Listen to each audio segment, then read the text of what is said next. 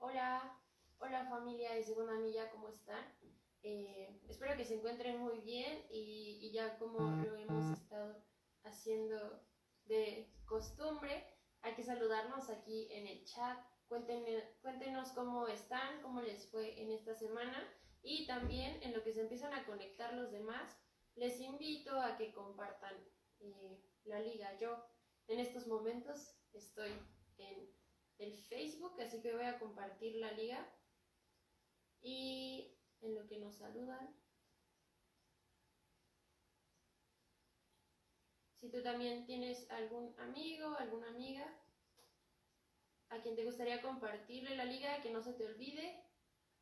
Ahorita mismo eh, yo le voy a compartir a la familia de Segunda Milla, tenemos un grupo y si te quieres agregar, escríbenos. Y bueno, eh, también les quiero compartir algunos anuncios. Eh, déjenme, mando la liga.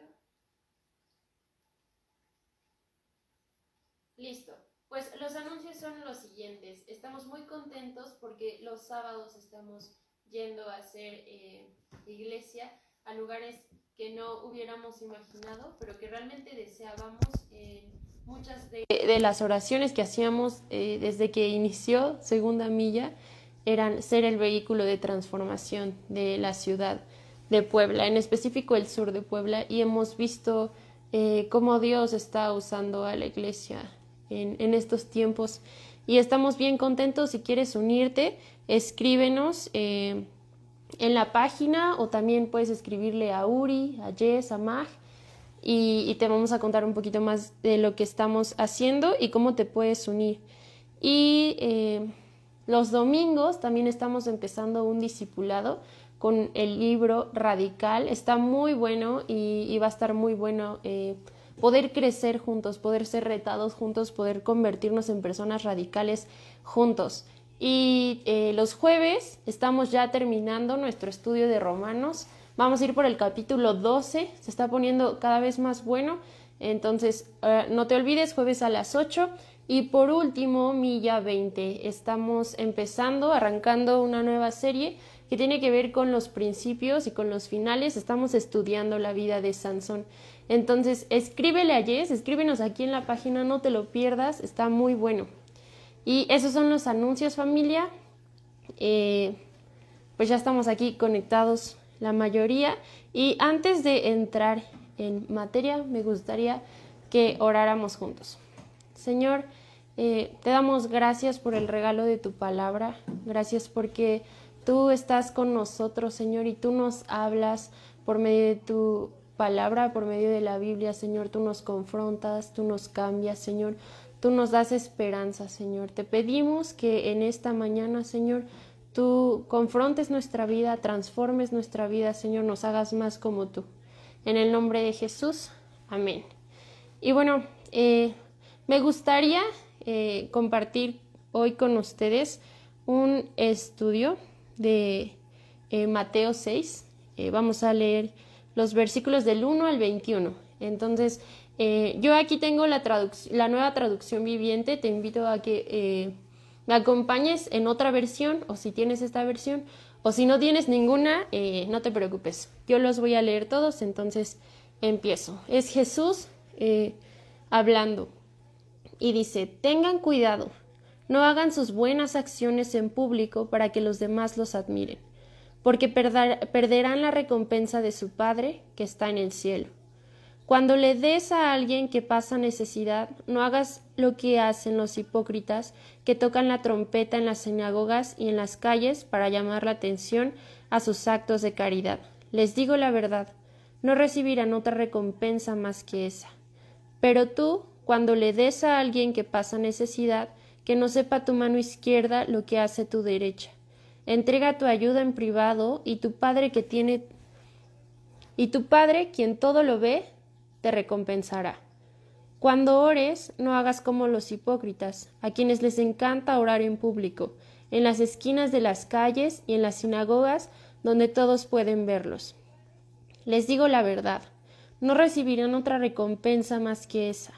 Pero tú, cuando ores, apártate a solas, cierra la puerta detrás de ti y ora a tu Padre en privado. Entonces tu Padre, quien todo lo ve, te recompensará. Cuando ores, no parlotees de manera interminable como lo hacen los gentiles. Piensan que sus oraciones recibirán respuesta solo por repetir las mismas palabras una y otra vez. No seas como ellos, porque tu Padre sabe exactamente lo que necesitas, incluso antes de que se lo pidas. Ora de la siguiente manera. Padre nuestro que estás en el cielo, que sea siempre santo tu nombre, que tu reino venga pronto, que se cumpla tu voluntad en la tierra como se cumple en el cielo. Danos hoy el alimento que necesitamos y perdónanos nuestros pecados, así como hemos perdonado a los que pecan contra nosotros. No permitas que cedamos ante la tentación, sino rescátanos del maligno. Si perdonas a los que pecan contra ti, tu Padre Celestial te perdonará a ti. Pero si te niegas a perdonar a los demás, tu Padre no perdonará tus pecados. Cuando ayunes, que no sea evidente, porque así hacen los hipócritas, pues tratan de tener una apariencia miserable y andan desarreglados para que la gente los admire por sus ayunos. Les digo la verdad, no recibirán otra recompensa más que esa. Pero tú, cuando ayunes, Peínate y lávate la cara. Así nadie se dará cuenta de que estás ayunando, excepto tu Padre, quien sabe lo que haces en privado, y tu Padre, quien todo lo ve, te recompensará.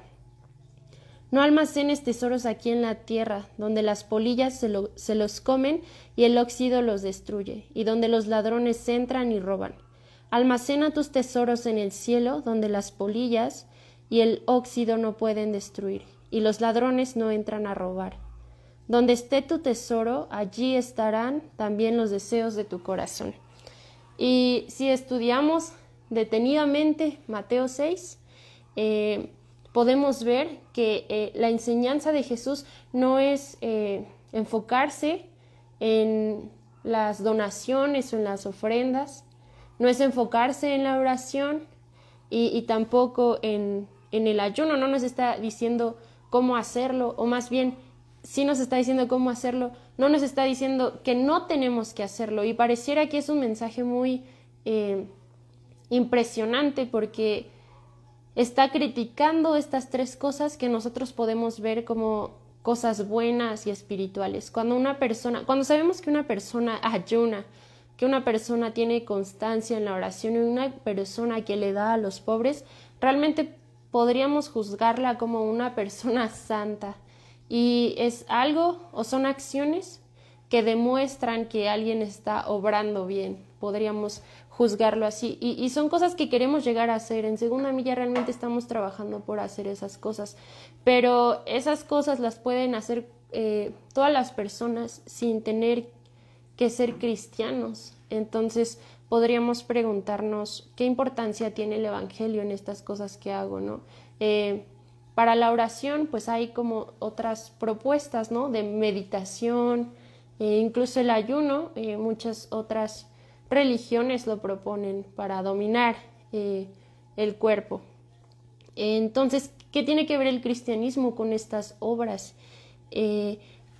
Siempre Dios quiere ir más profundo y Jesús está en este momento hablando sobre la profundidad. Quiere llegar a las fibras más íntimas que es a nuestro corazón, a las intenciones de por qué hacemos ciertas acciones. Y si llegamos a hacer todas estas acciones sin la intención de gozarnos con Dios, de eh, que sean una respuesta a la salvación y la gracia que Dios nos dio, realmente eh, pues estamos haciendo las cosas mal. Y, Jesús eh, menciona de una forma muy severa el, hacer estas cosas sin tener un corazón o una intención correcta.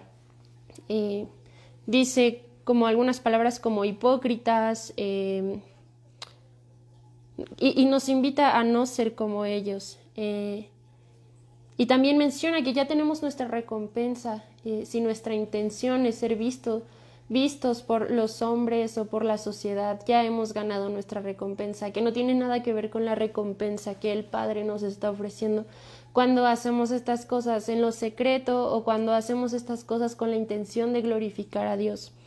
Y eso nos evidencia eh, lo, lo que titulé como un cambio al corazón. necesitamos cambiar nuestro corazón.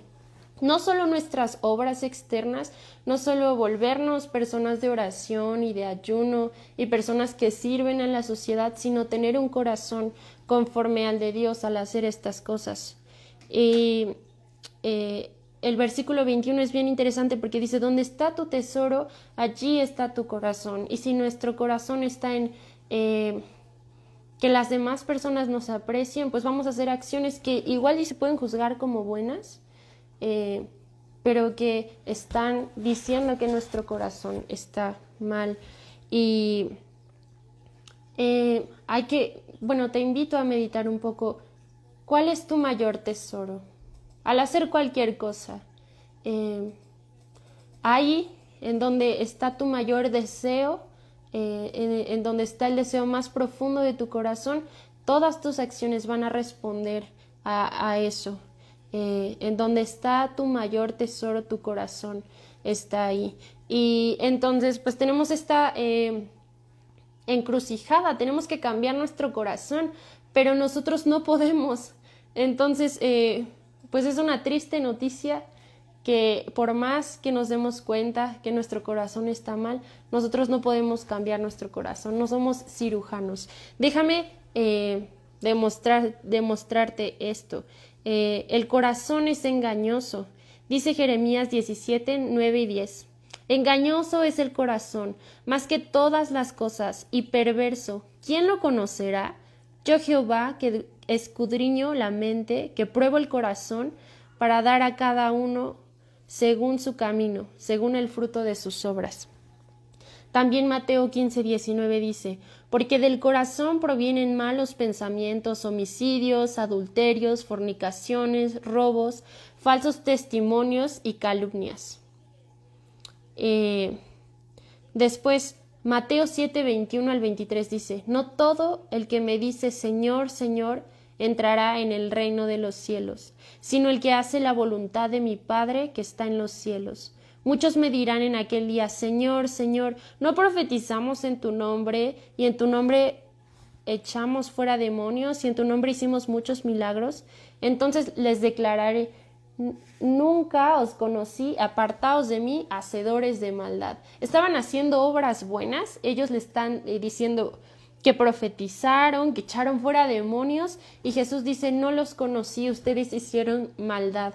Em, esperemos que eso no nos pase a nosotros, que intentando hacer obras buenas, nuestro corazón sea malo y que Jesús nos diga que no nos ha conocido. Eh, también Mateo 15, 7, y 9, 7 al 9 dice, Hipócritas, bien profetizó Isaías de vosotros cuando dijo, Este pueblo con los labios me honra, pero su corazón está muy lejos de mí. Mas en vano me rinden culto enseñando como doctrinas preceptos de hombre. Y es que tenemos que venir al cristianismo, tenemos que venir a Cristo porque es la única respuesta a esta necesidad de cambiar nuestro corazón. Eh, el corazón o nuestra mente no puede cambiar nuestros deseos más profundos y, solo Jesús puede. Podemos cambiar nuestras obras externas, pero nosotros necesitamos de Dios para cambiar nuestro corazón. Y eh, David en un momento de su vida en el que se dio cuenta de esto, pidió a Dios, crea en mí, Dios, un corazón limpio. Y esa es mi invitación, después de eh, darnos cuenta de, de la condición de nuestro corazón, de la necesidad que tenemos de Dios, eh, no solo cuando hacemos cosas malas y son evidentes, sino cuando hacemos cosas buenas para el reino. Eh, pero que nuestro corazón sea limpio y sano al hacer estas cosas. Eh, me gustaría entonces eh, invitarlos y eh, caminar juntos buscando que Dios transforme nuestro corazón. Y hay un autor, no recuerdo ahora su nombre, pero menciona, muchos dicen doctrinas o...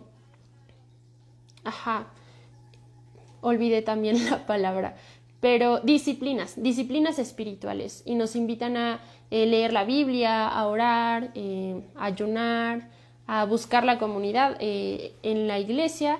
Pero hay un autor que lo llama medios de gracia. Y se me hace muy revelador porque no son un, fin en sí mismo, no es orar en sí mismo, sino es un medio para encontrar, para conocer a Dios, la gracia de Dios.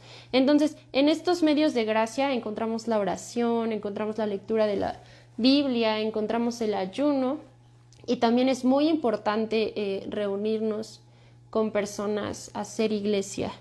Eh, pero me gustaría solo enfocarme en uno de estos medios de gracia, que es la palabra. Eh, y, quiero compartirte primero algunas características de la palabra. Dios se nos revela por medio de su palabra tanto en la creación o desde la creación como en la nueva creación, todo comienza con la voz de Dios.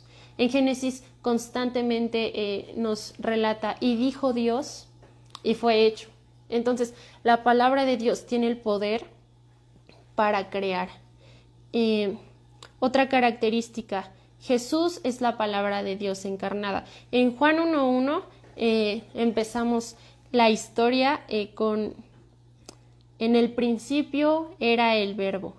Jesús es la palabra de Dios. Entonces, la palabra no es un objeto ni es un instrumento. La palabra de Dios es un sujeto y es Jesús estando vivo.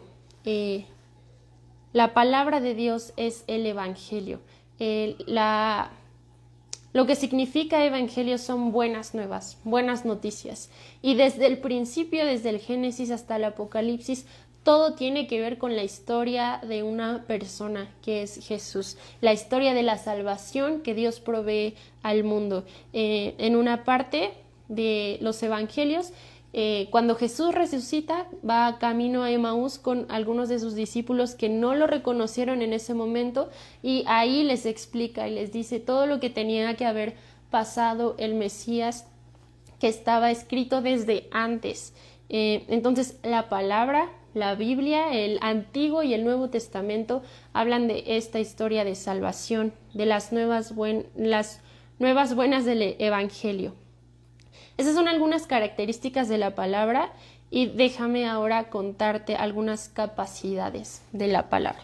En el principio, leyendo Mateo, eh, nos dábamos cuenta de la condición de nuestro corazón, de que nosotros no tenemos capacidad pues para cambiar nuestro corazón. Si acaso tenemos la capacidad para darnos cuenta de cuando obramos con alguna intención mala, pero nuestro corazón es engañoso, como dice Jeremías. Entonces es difícil reconocer el pecado y la maldad de nuestro corazón, pero déjame darte eh, una esperanza que está en la palabra de Dios, y es que tiene capacidad para hacer lo que nosotros no podemos.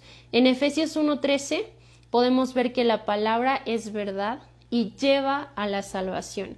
Dice, en él también vosotros, habiendo oído la palabra de verdad, el Evangelio de vuestra salvación, y habiendo creído en él, fuiste sellados con el Espíritu Santo de la promesa.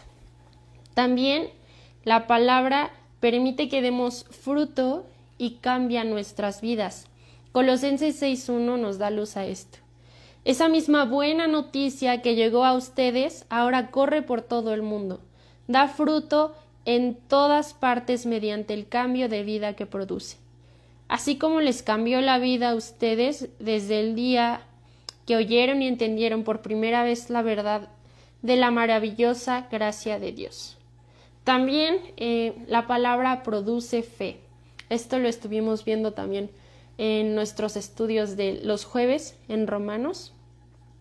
Y, si alguna vez has tenido dudas, eh, ponte a leer la Biblia. Ayuda mucho. Eh, pensamos que el proceso es solo mental, pero la palabra tiene el poder para eh, crear en nosotros fe. Y déjame leerte Romanos 10, 17. Así que la fe es por el oír, el oír por la palabra de Dios. Y, y también produce vida. Filipenses 2, 15, 16 dice, para que seáis irreprensibles y sencillos, hijos de Dios, sin mancha, en medio de una generación maligna y perversa, en medio de la cual resplandecéis como luminares en el mundo, asidos de la palabra de vida. Y Juan 17, 17 nos dice que la palabra santifica. Eh, es una oración que hace Jesús. Santifícalos en tu verdad. Tu palabra es verdad. Entonces, eh, estamos viviendo momentos diferentes. Eh, podría decir difíciles, pero a lo largo de la vida no solo tiene que ver con pandemia la dificultad. Todos hemos vivido dificultades y tal vez ahora para algunos son más latentes. Pero realmente todos tenemos luchas en el corazón que a veces no identificamos. Y, tú y yo eh, somos miembros de una iglesia bien bonita. Eh, estamos creciendo juntos, estamos luchando en contra de esta eh, nueva normalidad que nos agarró en jaque tal vez. Y queremos hacer la voluntad de Dios y queremos hacer cosas buenas.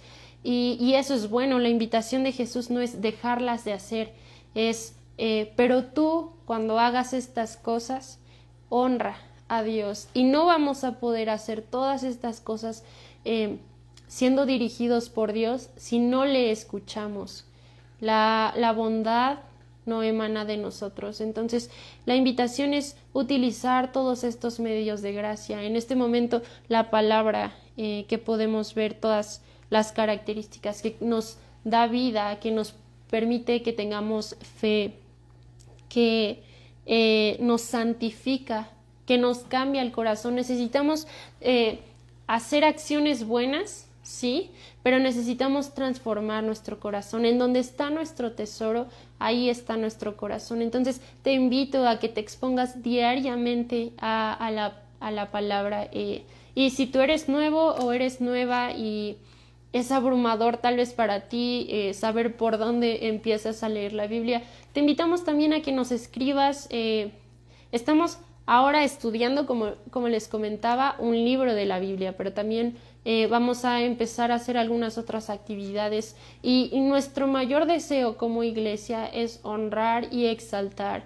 al Señor con nuestras acciones que, que vienen de un corazón transformado. Entonces, creemos que nuestra exposición a la palabra es vital y, también eh, a cada una de las personas que, nos ven en segunda milla, que igual y no participan en, la iglesia, pero han estado conectados, también les queremos decir, nuestro propósito principal en segunda milla es eh, vivir vidas transformadas por medio de eh, la palabra de Dios. Y por eso exponemos constantemente nuestro corazón. Y por eso creemos que no, eh, no hacemos buenas obras solamente para que nos vean, sino queremos honrar a nuestro Dios y, sabemos que solo podemos hacer eso si Él es el que dirige todas nuestras acciones y pues eh, quería compartirles eso que ha sido algo que Dios está y ha estado hablando a mi corazón y es algo que, que yo deseo. Creo que todos reconocemos pues que somos